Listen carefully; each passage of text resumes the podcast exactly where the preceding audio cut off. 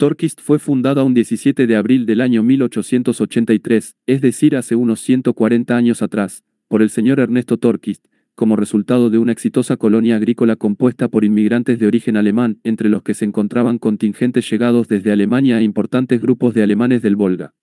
Esta ciudad, que está ubicada al sudoeste de la provincia de Buenos Aires, que además tiene la virtud de ser cabecera de partido, que lleva el mismo nombre, se encuentra a casi 600 kilómetros al sur de la ciudad autónoma de Buenos Aires y a casi 80 kilómetros de la ciudad de Bahía Blanca, su actividad económica principal estuvo ligada al trabajo agrícola ganadero de la zona.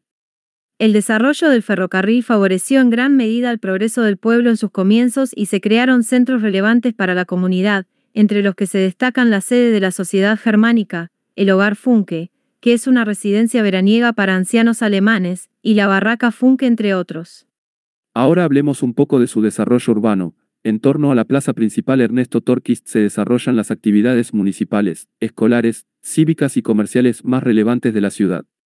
Otro dato de la plaza central, que se llama Ernesto Torquist, es que se llama así en honor a quien donó las tierras para que se desarrolle el pueblo como tal, la traza del casco histórico, el diseño de la plaza, la disposición de su iglesia y la composición del paisaje, recrean en forma amena una típica postal de Alemania, tierra de origen de la familia de su fundador y del grupo mayoritario de sus primeros colonos. El trabajo de confección de los planos y el trazado de la ciudad fue encargado al ingeniero Pablo Mayer por el mismísimo Ernesto Torquist. El edificio de la municipalidad fue realizado por el arquitecto ítalo-argentino Francisco Salamón en la década del 30 del siglo pasado. Este podcast fue realizado para informática de tercer año del Plan Fines, por Alejandro Tujay.